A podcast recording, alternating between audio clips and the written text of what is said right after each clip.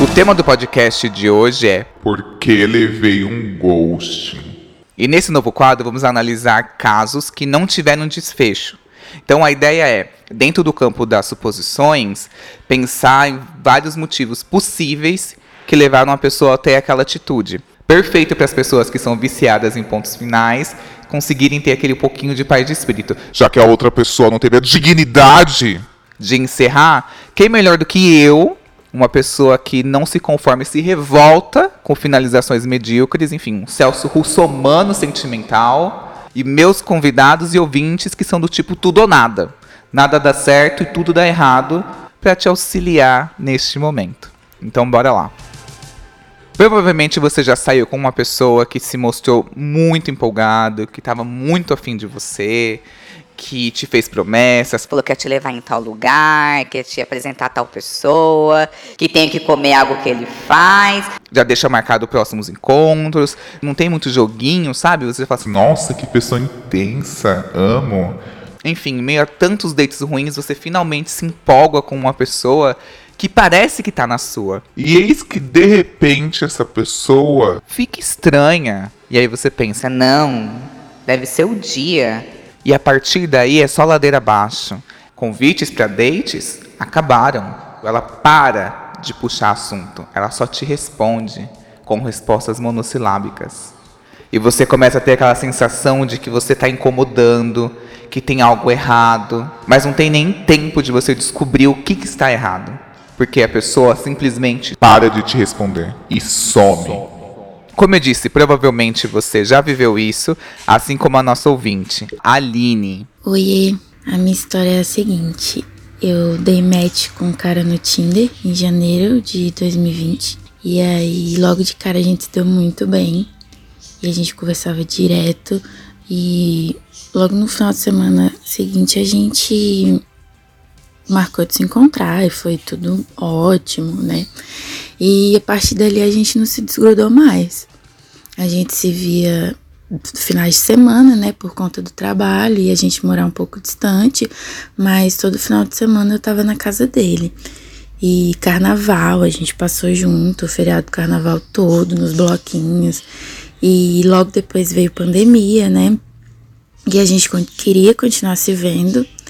Então, ele, a gente mora uns 40 quilômetros de distância um do outro, aqui em Brasília. E pela pandemia, ele vinha me buscar de carro todo final de semana e vinha me deixar pra gente não ter que ter contato com nada fora. Então, a gente saía da minha casa direto pra casa dele. E era assim, era. Na minha cabeça, tava tudo maravilhoso, sabe? Isso foi em eu acho que abril, final de abril, maio, num desses finais de semana ele me deixou em casa e, tipo, super feliz, falando, não, é porque a gente vai é, sair quando tudo isso acabar, porque na nossa cabeça ia acabar rápido, né? E aí a gente vai sair quando tudo isso acabar e vai ser muito legal e eu vou te apresentar meus amigos, você vai me apresentar os seus e papapá. Beleza, isso foi domingo. Na segunda de manhã eu mandei mensagem para ele e ele nunca mais me respondeu. e assim, eu tô rindo agora e que bom que eu tô rindo agora, porque quantas vezes eu já contei essa história para as pessoas e eu chorava, né? Eu isso me pegou de uma forma porque eu acho muito cruel esse o ghost é uma coisa muito idiota, eu acho, sabe? Porque não custa nada você falar pra pessoa que você não quer mais. Ou que você conheceu outra pessoa, porque eu acho que um pé na bunda sempre vai doer, né? Principalmente quando você tem um sentimento pela pessoa. Mas o silêncio machuca muito mais. É muito difícil. Eu gosto de ponto final nas coisas. E o Y até perguntou se ainda seguia ele no Instagram. E não, porque eu não. Ele é aquele tipo de cara que tem cinco publicações e 200 seguidores, sabe? Não posta nada. Mas mesmo assim eu queria ficar me machucando e eu ia lá todo dia para ficar olhando a foto da cara feia dele. E aí eu parei de seguir, como o perfil dele é fechado, então não tinha mais como ver as fotos depois. O que para mim foi muito bom, sabe? Porque eu precisava disso. Conhecia outras pessoas, mas eu conhecia outras pessoas procurando ele, sabe? Alguma coisa que lembrasse ele. E óbvio que isso não ia acontecer. Então eu saí com outras pessoas e acabava me machucando muito mais. Então eu fiquei quieta um tempo para me curar disso, para seguir em frente e esperar um novo ghosting. Porque isso é fato, né? Isso a gente vai levar ou a gente vai dar em alguém. É, um beijo para vocês. Geralmente a pessoa some antes do carnaval e aparece depois falando que foi roubado, alguma coisa do tipo. Então, se a pessoa não, sei lá, pediu um pix para você, não postou fotos de móveis eletrodomésticos nos stories dela, porque isso é um golpe, gente, não sei se vocês estão sabendo. A pessoa rouba seu número e aí troca sua senha do Instagram através desse número que é o seu WhatsApp. Então ela manda a recuperação de senha pro seu WhatsApp e rouba seu Instagram e seu WhatsApp e fica oferecendo isso. Se isso não aconteceu com ele, Pelo visto não, né? Porque ele sumiu, não falou nem isso. vamos investigar o que aconteceu aqui. Primeira hipótese. A pessoa começou a namorar ou voltou com algum ex. Como é o caso do Mário. Oi, Y, oi, convidados. Eu me chamo Mário, tenho 31 anos, eu moro em Itu, interior de São Paulo. É, tudo se inicia pelo Instagram. Há uns anos atrás, antes da pandemia, eu conheci um rapaz super interessante. Ele mora em São Paulo e eu moro no interior de São Paulo. A gente começou trocando like, trocando um, uma ideia no, no direct e trocando fotos, trocando nudes também. e a coisa foi se desenrolando e a gente marcou um date. Eu fui passar um final de semana em São Paulo. Foi maravilhoso, conheci ele. É, a gente passou dois dias juntos. E disso se estendeu para mais três finais de semana. Eu fui três, quatro finais de semana seguidos para São Paulo. E tava indo tudo bem, só que para mim tava muito muito corrido e muito inviável também ir para São Paulo todo final de semana ficar com ele. E eu fui sempre sincero com ele, falei assim, olha, Eu gostei muito de você, você é muito bonito, muito gostoso. Acho que o sexo da gente encaixa super bem. Só que eu não tenho um sentimento por você. E eu não posso estar tão presente na sua vida quanto você gostaria que eu estivesse. Então, assim, eu acho que a gente pode continuar a amizade. Sempre que eu estiver em São Paulo, a gente der vontade de a gente se ver, a gente se vê. Mas eu não posso te enganar e, sei lá, talvez você tenha uma expectativa de mim, de eu estar sempre com você e eu não vou poder estar. Então, vamos parar por aqui. A gente pode conservar a amizade. Pediu pra virar um pau amigo, assim, né? Quando eu colar em São Paulo, a gente se vê. perfeito. Nesse meio tempo, ele conheceu um rapaz no qual ele iniciou um namoro. Ele contou pra mim, falou assim, olha, tô conhecendo alguém aqui e tal, e eu eu vou fazer o pedido pra ele em namoro. Eu falei assim: não, você tá super certo, apoio 100% nisso. É, ele iniciou o namoro com esse rapaz. É, desde então, eu sempre respeitei ele, o relacionamento que ele tinha. É, parei de mandar mensagem com segundas intenções, era somente com amizade mesmo. E ele fez o mesmo. Teve um dia que eu tava em casa e ele me liga chorando, contando que pegou o celular do namorado, encontrou mensagem, é, que o namorado teve um encontro com outro cara e transaram e, sabe, traiu ele. E ele falou que não sabia o que fazer, que ainda não tinha confrontado o namorado dele. Eu falei assim: olha, independente do que você vai fazer em relação à relação de vocês dois, você tem que pensar primeiro em você. Ele falou: olha, eu perdoei ele, eu gosto muito dele e eu decidi dar uma chance para ele. Eu disse: não, está certo, você ama ele, você tem que lutar pela sua relação e tá tudo bem. E voltamos a ficar sem falar com a frequência que a gente estava falando nesse período que ele estava solteiro. E por mim tudo bem.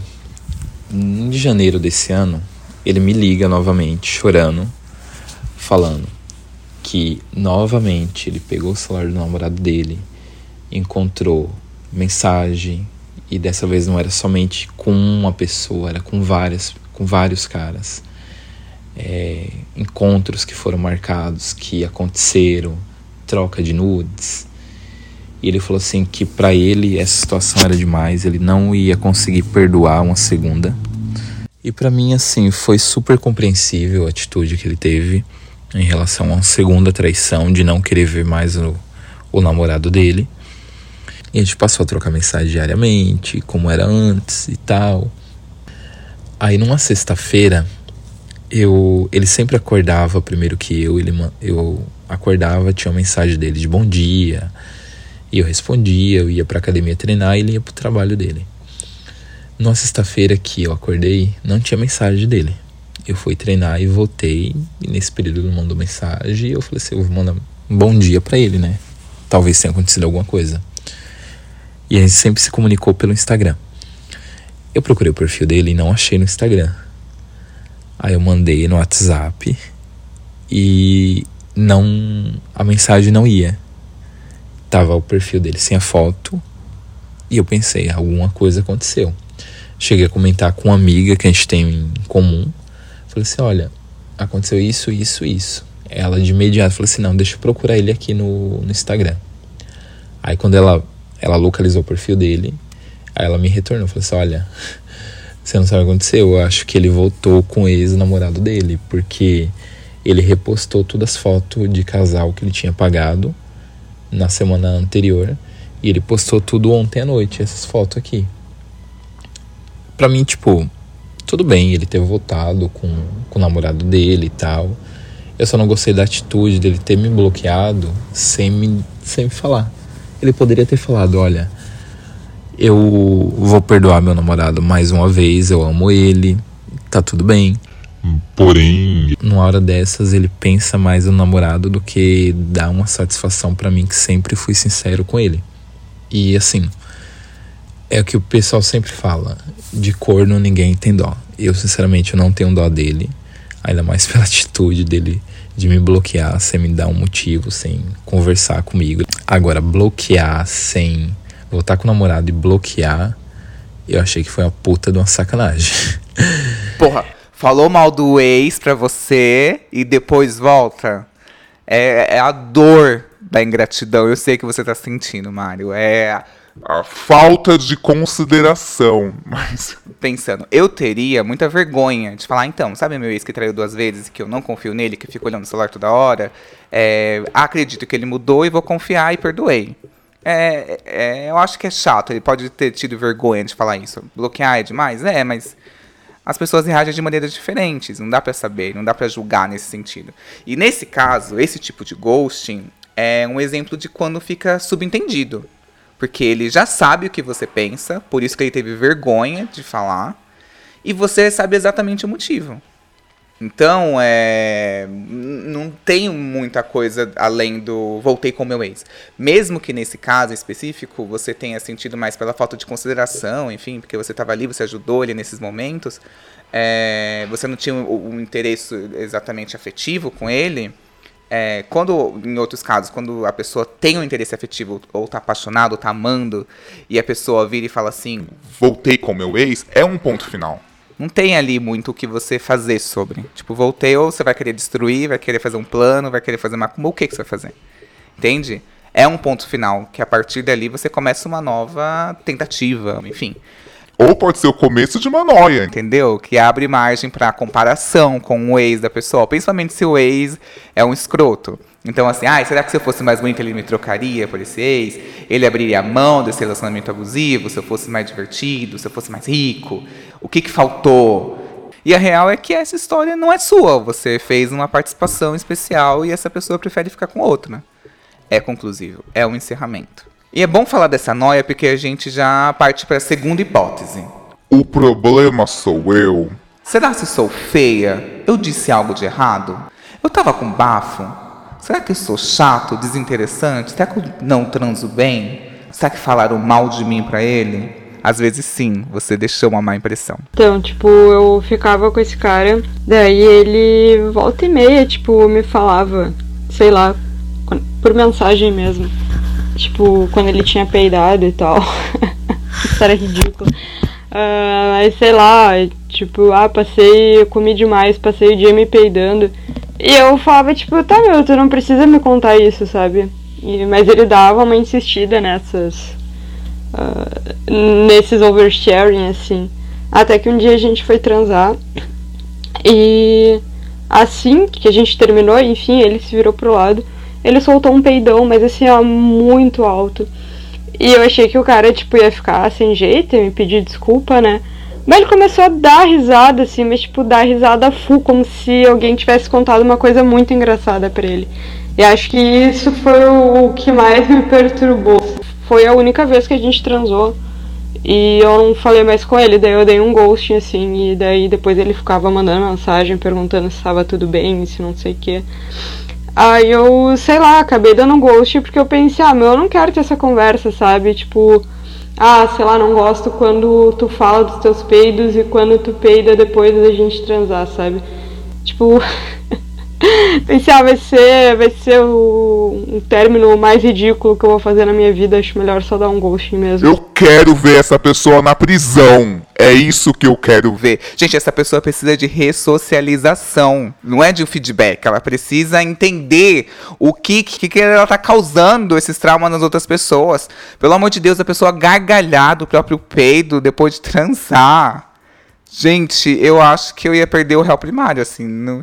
Enfim, ou ele estava introduzindo um assunto de escatologia bem discretamente, entre aspas aqui, ou sei lá, para ele ele consegue normalizar. Deve ter gente que, que é. Não sei, não sei.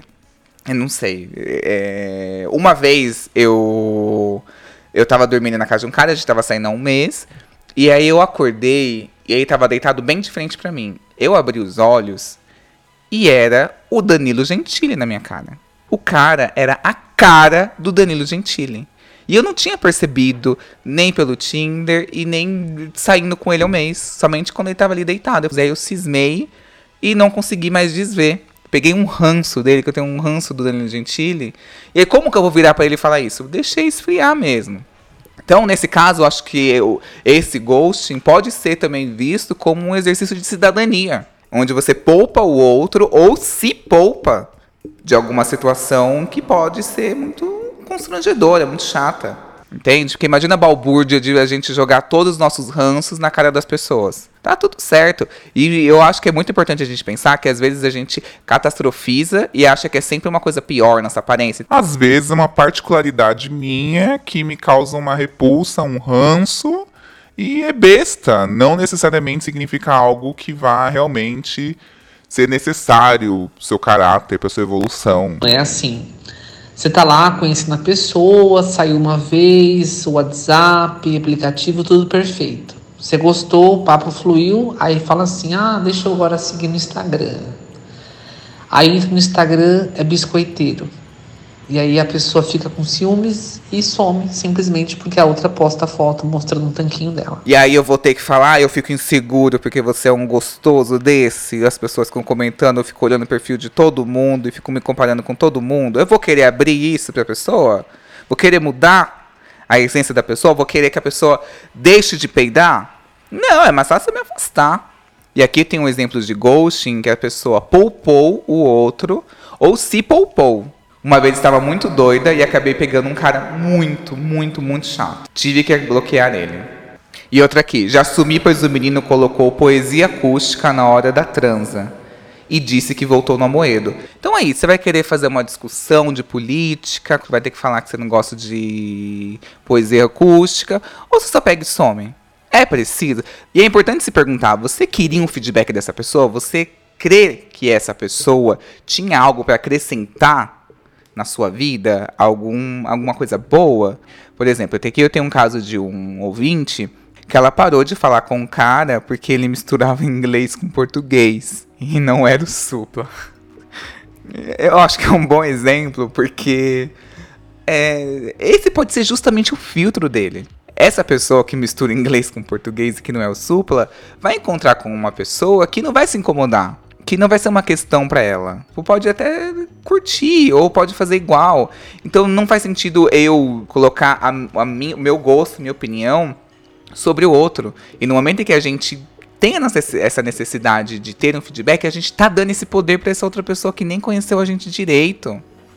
Uma colega de trabalho conversou durante meses com o cara, finalmente saiu. E ao vivo, o cara. Sabe aquela respiração que tem um leve assobio, assim, ó? Como você vai dizer isso pra pessoa que se incomoda, que você nunca mais quer olhar pra cara, pra cara dela por causa disso? Ah, eu odeio barulhos urbanos, sou contra a rinite e o desvio de septo. Tipo, vai falar o quê, entende? E aqui eu acho que é importante ressaltar algo. Um ponto final, necessariamente, não vai ter uma lição. Vão ter pessoas que vão passar pela nossa vida que só vai causar e não vai deixar nada de aprendizado. Não vai te dar nenhum feedback, não vai te dar nada. Então, se você tem essa necessidade de feedback, entenda que é diferente de um ponto final. O ponto final é: não rolou. E podem ser milhares de motivos ou um motivo muito específico dessa pessoa, o que não te torna menos apaixonante. Terceira hipótese a pessoa não quer te magoar ou é uma pessoa que tem dificuldade de lidar com qualquer espécie de conflito. Um ouvinte disse o seguinte: Conheci um cara muito legal, mas as coisas caminharam de uma maneira tão rápida e intensa que fiquei apavorado. Por medo, simplesmente sumi. E eu demorei para entender que tem pessoas que não irão se expressar da mesma maneira que eu espero ou que eu quero. Então, é, esse movimento de sumir é muito comum para algumas pessoas.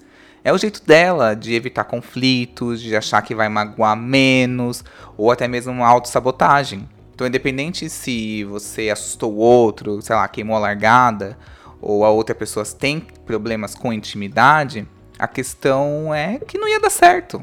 Essa pessoa tem outras questões, o bloqueio. Que sim, ela pode conhecer uma pessoa uma semana depois e resolver e amar e ser feliz para sempre. Você vai fazer o quê? Vai matar a pessoa? Tem que respeitar. Quarta possibilidade. Então, teve um boy que eu tava saindo e tava super legal, tava fluindo muito bem. Só que aconteceu de entrar num momento muito caótico do meu trabalho. Tava super corrido, tava numa semana muito doida, assim. E eu acabei ficando sem responder uma mensagem que ele tinha me enviado. Fiquei mais de uma semana sem responder ele. E aí eu fiquei morrendo de vergonha disso. Né, de, hum, acabei nem me desculpando, não, acabei não respondendo, não falando mais nada. E aí ficou meio que por isso. Só que depois de um tempo, é, as coisas tinham dado uma normalizada no meu trabalho, voltei pro meu eixo. E aí aos poucos eu comecei a responder um stories ali, outro lá. A gente foi, voltou a se falar devagarinho. E acabou fluindo de a gente veio até namorar depois. É, depois de um tempo, assim. Se você achou essa história um desaforo, então você vai ficar muito mais revoltado ao saber que muitas pessoas fazem isso. Eu recebi muitas confissões de ouvintes que acham isso bem normal e fazem também. Então, assim, se por algum motivo a pessoa sumiu, não necessariamente ela tá desinteressada, não quer mais olhar para sua cara, não quer mais saber de você. Ela pode estar tá ocupada, tá numa fase que, sei lá, tá rolando alguma coisa, mas ela não quer colocar um ponto final. Porque ela quer te ter ali como uma possibilidade. Então, se você chamou uma pessoa para sair e seis meses depois ela responder com Oi, desculpa, kkkk, só vi agora, kkkk. Ela tá te aplicando esse golpe. E aí, se para você tiver tudo bem, só vai. só vai. Quinta hipótese. Amigos. Teve uma vez que uma amiga minha tava saindo com um cara e ela estava meio na dúvida. E o que ela fez, nossa, eu paro e penso hoje, é apavorante. É, a gente estava numa viagem com 11 amigos. Ela conectou o celular numa JBL e tocou os áudios do cara para todo mundo que estava ali ouvir e dizer o que achava. E aí, óbvio que todo mundo tirou o sarro e ela simplesmente desencantou pelo cara. E não quis mais conversar com ele e só sumiu. Por conta da opinião e zoeira dos amigos. Então imagina agora alguém encaminhando os seus áudios, ou pior, colocando numa JBL para um grupo de amigos Falando, o que, que vocês acham dessa pessoa? Eu tava saindo com esse menino no início de 2019, logo que eu tinha terminado um relacionamento uh, longo até, onde eu gostava bastante do, do meu ex, ele também gostava de mim. A gente acabou se separando porque ele foi se mudar para Portugal, eu não estava disposto a ter uma relação à distância. Enfim. Daí conheci esse menino, a gente começou a sair, a gente começou a se conhecer e ele era bem mais rico do que eu, digamos assim, morando numa zona burguesa aqui da cidade. E eu moro numa zona periférica e digamos que eu sou bem mais pobre que ele em certas questões. E ele gostava de fazer rolês caros, consumir coisas caras, fazer coisas que estavam longe da minha alçada monetária, digamos assim.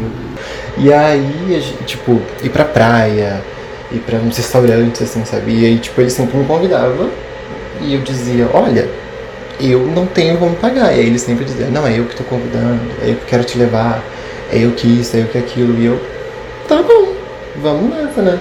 E tipo, eu ia aceitando, mas não é como se eu estivesse tirando proveito dele, eu simplesmente não recusava. E aí os amigos dele meio que viram essa devoção dele e o jeito que ele me paparicava e disseram que eu era aproveitador. E aí eu fiquei como, pintado como aproveitador e aí ele me deu um ghost. Porque eu era um gold digger. Perceba. A luta de classes, sabe? Mas aí fica a lição que acho que a gente tem que fazer aquela coisa dos aceita duas vezes, recusa uma, para dar uma equilibrada, para não parecer tão pobre quanto eu pareci.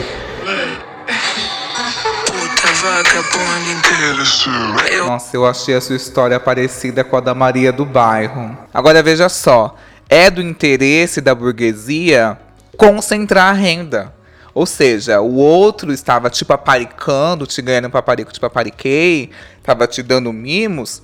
Ele estava ali fazendo uma pequena distribuição de renda, entende? Então a burguesia já, opa, cortou. É uma briga de classes nesse caso, assim. É uma, uma batalha. Outra hipótese. Já pensou que pode ter rolado um mal entendido? Eu baixei o Grindr pela primeira vez, né? Mas como eu já conversava muito com os meus amigos, eu, é, eu já entendia que era algo bem, bem imediatista, né? Que a pessoa mais marca as coisas e tal e vão resolver o que querem. Já tinha usado o Tinder outras vezes, mas enfim, dessa vez baixei o Grindr e combinei lá com carinha que não é da cidade que eu moro, mas estuda aqui, enfim. E a gente ficou uns dois dias conversando. Ele disse que não era da vibe de fast foda. Mas que a gente pudesse sair dali. Eu, tudo bem, vamos pro WhatsApp. Ficamos conversando mais uns três, quatro dias, mais ou menos. Sei que lá pelo quarto, quinto dia, a gente conversando, né? E teve um dia que eu tava bem agoniado do trabalho, do curso, enfim. E digitando rápido, eu ia mandar pra ele assim: quando que eu vou dar uns beijos em você? E a última parte é, que eu vou dar uns beijos em você, não foi toda, só foi a parte quando que eu vou dar a você. Ele simplesmente entendeu quando que eu eu tava questionando quando que eu ia dar para ele. E a gente já tinha conversado e ele era é, somente passivo, segundo ele, né? Estritamente passivo. E já tava tudo entendido. Quando, eu acho que quando ele leu essa mensagem, tipo, quando vou dar a você, é, tava tipo, perguntando pra ele quando que ele ia me comer, né? Ele simplesmente sumiu, tipo, sumiu assim, e isso já tem uma semana. Ainda estamos nos seguindo no Instagram, mas ele simplesmente sumiu de tudo. Vamos combinar que essa passiva tava certa. Ela desconfiou, falou: o quê? Essa daí vem falar aqui que é 100% ativa, que é versátil, vai chegar aqui e vai virar bunda pra mim, ó. Bloque. Essa passiva agiu corretamente. Erros de comunicação são comuns e acontecem. O que, que é fora do comum é a autoestima do homem hétero. Oi, Y, tudo bem? Meu, tá muito difícil. Esses dias eu saí com um cara, aí beleza. Que a minha amiga apresentou, né? Tava super legal e tal. Aí eu propus a gente ir no cinema. Meu, o cara falou que não tava buscando nada sério, porque eu propus pra ir no cinema. Tipo, eu falei, meu, eu também não tô, tá tudo certo. Aí depois, quando eu fui falar com ele de novo, eu levei meu um ghosting, o cara não me respondeu tipo, bizarro, assim. E não é a primeira vez, assim, que eu proponho alguma coisa, que eu falo alguma coisa de boa que os caras acham que eu quero casar, ter filho, sei lá, qualquer coisa. Eu não sei o que eles pensam, assim. Tá muito osso, tá muito bizarro. Meus caras falam que a gente quer fanfiqueira, mas agora tá um negócio, tipo, eles que são, sabe? Que autoestima é essa. Mas outros erros bem comuns de interpretação é a pessoa simplesmente achar algo de você. E aí não tem nada a ser feito, porque foi a interpretação dela. Ela pode ter entendido sinais trocados ou ela pode ser meio descolada da realidade, como o caso da autoestima hétero. Então, algum gesto ou atitude sua pode já taxar você como emocionado, como carente, como intenso. Ou não, tem gente que nem precisa de gesto. Aqui tem um caso de uma ouvinte que ela disse assim: namorei com meu vizinho que sumiu porque achava que eu queria ter um filho em breve. Eu nunca falei que queria ter um filho. E aí, da onde essa pessoa tirou isso? Meu nome é o Anderson, arroba o Anderson Luz no Instagram e no Twitter. E meu relato é o seguinte. Em 2018, eu conheci um cara pelo Tinder, ele era muito incrível, teve um papo maravilhoso, resolvemos sair. Mas foi um arrependimento, porque ele foi muito grosso, ele foi muito arrogante, tanto comigo quanto com os garçons que estavam no local. Terrível, terrível. Ele teve a pachorra de falar mal da Gaga. E eu amo a Gaga. Eu sou uma gay cristã. Eu amo a Gaga. Enfim, ele falou que ela não cantava, que ela não dançava e o que ela estava querendo fazer atuando, porque o filme estava prestes a ser lançado, Nasceu Estrela. Eu fiquei com muito ódio. Não falei muito porque eu queria voltar para casa, eu tava de carona. Cheguei em casa, meti um bloco gostoso e nunca mais falei com ele. Bicho, que ousadia, que ousadia. Pra não acontecer esse tipo de ruído, é por isso que eu não falo mal de algo que eu não sei se a pessoa gosta. E aí eu vou lá e reclamo de coisa que todo mundo detesta. Por exemplo, eu odeio criança de tênis que vira patins, correndo pra lá e pra cá. Detesto. E aí é uma coisa assim, ah, bem, esse inocente pessoa ri ou vai me achar um psicopata. Agora. Existe esse tipo de ghost que é de vingança, que é do desaforo. Falou que não gosta da Lady Gaga. Uhum. Eu desbloquearia só pra falar no dia que ela ganhou o Oscar. Então a gente não tem controle sobre o que o outro acha da gente. Por exemplo, no ano passado, naquele momento de reabertura, em que muitas pessoas da faixa de 30 anos tomaram a segunda dose, é, eu queria chamar uma pessoa para sair, mas eu fiquei pensando: e se ele achar que eu sou negacionista? E aí eu pré-julguei, supôs, supus, supus. Enfim, eu pré-julguei porque ele militava muito na pandemia. Então eu fiquei com esse medo de ser pré-julgado de volta. E a última hipótese? Oi, Y, tudo bom? Aqui quem fala é Bruno, é BH Padilha no Instagram. E a minha história é a seguinte: eu conheci um menino, eu não era, eu acho que eu não era nem assumido, eu tinha 17, 18 por aí. E eu conheci ele na época no MSN. E foi super legal, a gente saiu, assim, ele me deu carona, né? E me buscou na estação, a gente foi pro shopping, conversou. E aí ele me deu carona de novo, né? Pra estação de volta. E eu super, né, tava afim de beijar ele e tal, mas na época, né? A bichinha que não tem nenhuma experiência, não teve iniciativa nenhuma. E ele, tipo, eu notei que ele era super querido, mas eu não sabia se ele estava sendo simpático e não queria, tipo, me beijar, ou ele simplesmente não tinha gostado de mim. E aí a gente não se beijou. Quando eu cheguei em casa, né, eu adicionei ele no Facebook, a gente se falou, eu falei assim, ah, olha só, eu tava com muita vontade de te beijar e tal. Ele disse, ah, eu também, lá, lá, lá. E aí ficou por isso mesmo. E. Só que aí ele parou de falar comigo, assim, e eu também parei de falar, né? Enfim, eu não queria que ninguém, né, descobrisse que eu era gay e tal. E eu fiquei alguns anos assim, sem lembrar muito dele, e ele também nunca veio falar comigo. E aí, acho que foi uns dois anos depois, eu pensei, tipo, ah, eu vou ver como ele tá, né? De repente, né? Agora que eu, que eu tenho, sei lá, 19, tenho carteira para dirigir, talvez seja até mais fácil.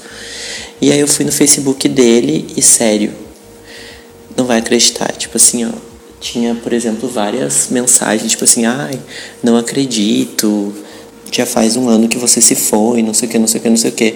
Tipo, o menino tinha morrido. E, enfim, hoje em dia eu lembro do nome sobrenome dele, porque me marcou muito, mas eu nunca nem beijei o menino, eu só tive uma conversa de uma tarde, mas me marcou bastante assim.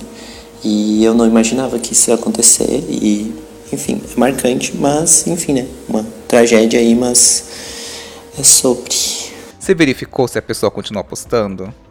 Será que você não tá com raiva de uma pessoa que já fez a passagem? Tá aí xingando um finado? vai ter que acender uma vela de sete dias para exorcizar esse ghosting. É, antes de finalizar, é, uma ex-terapeuta minha, ela me passou um exercício na época que eu sofria por ghostings. E eu entrei em contato com ela e peguei. É muito bom e me ajudou muito.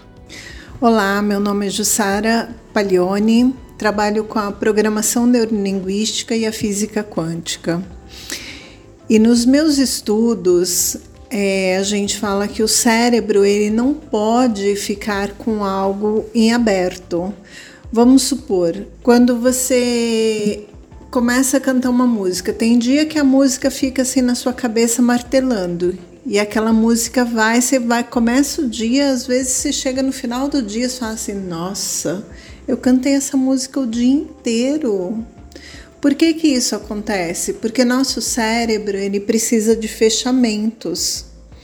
Então, é, imagina você abrindo janelas no computador e fica aquele monte de janelinha aberta. Em algum momento você vai ter que fechar elas. Então, assim, é um relacionamento. Quando uma pessoa, você está se relacionando com uma pessoa e abruptamente aquilo é cortado, o seu cérebro ele não entende que aquilo finalizou.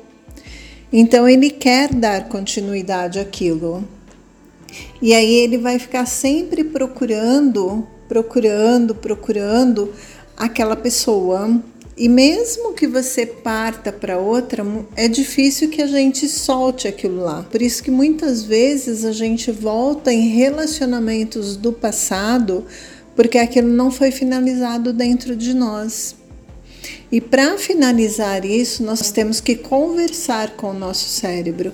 Imagina a pessoa na sua frente, você conversando com ela, finalizando aquele relacionamento para o cérebro entender que não tem mais continuidade, que aquilo está terminado, que você está pronta para um outro relacionamento, para uma outra pessoa, porque senão a gente fica parado, a gente se prende naquele momento e a gente não solta. E isso de nós mesmos colocarmos o ponto final é muito empoderador, porque não dá para ficar dependendo é, do outro para ele significar aquela relação, para ele justificar essa atitude dele é achando que vai ter algum conforto nisso. Esse conforto não vai vir dessa pessoa. Porque às vezes nem essa pessoa sabe por que, que ela fez isso. E 99,9% das motivações dele dar um gosto em você vão levar para o mesmo caminho. Que é, essa pessoa está demonstrando que não está aberta emocionalmente. Uma pessoa que dá um ghost na outra não está disponível afetivamente para ela. Então, se essa pessoa não está nem disposta a dedicar um mínimo de tempo, quer falar assim, olha seu cachorro, não gosto de você, colocar um ponto final e encerrar, quanto mais ele vai conseguir desenvolver algo. Porque essa mínima opinião dela não torna você menos apaixonante. E sim, é foda ficar nesse limbo, nesse quase. Porque a partir do quase vem essas incertezas, e a partir das incertezas a gente começa a pensar: tá, e se eu fosse assim? E se fosse assado? Ai, talvez se acontecesse isso. E nisso abre aquela brecha pra porcaria da esperança que é algo que pode ser muito tóxico nesse sentido. Achando que a pessoa vai mudar de ideia, achando que a pessoa vai ver um stories meu e vai se arrepender, achando que a pessoa vai vir. Tudo bem, vimos casos de pessoas que lidam de boa com ghost e pegam as pessoas depois.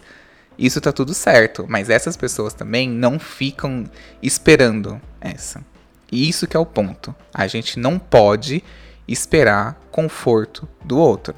Esses dias eu tava no LinkedIn e aí eu vi uma vaga. Eu já trabalho, mas vez ou outra eu faço umas entrevistas para ver como tá o mercado. E aí eu vi uma vaga, falei, hum, bacana. Fui lá, preenchi tudo, aquela coisa chata, mandei currículo, portfólio e tal, mandei. E eu recebi a seguinte resposta: Caro Y, tudo bem?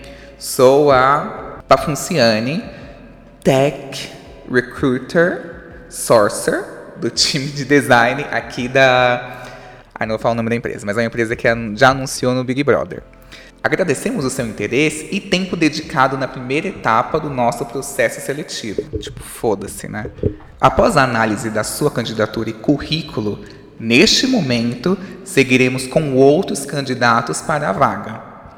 E aí tem um suposto conforto embaixo, que é: embora não consigamos te dar um feedback personalizado, Achamos que é importante você saber como funciona a nossa validação de perfil na primeira etapa. Usamos um combo de critérios como trajetória, motivação e pré-requisitos para cada posição. Não se preocupe, você não precisa necessariamente melhorar algo.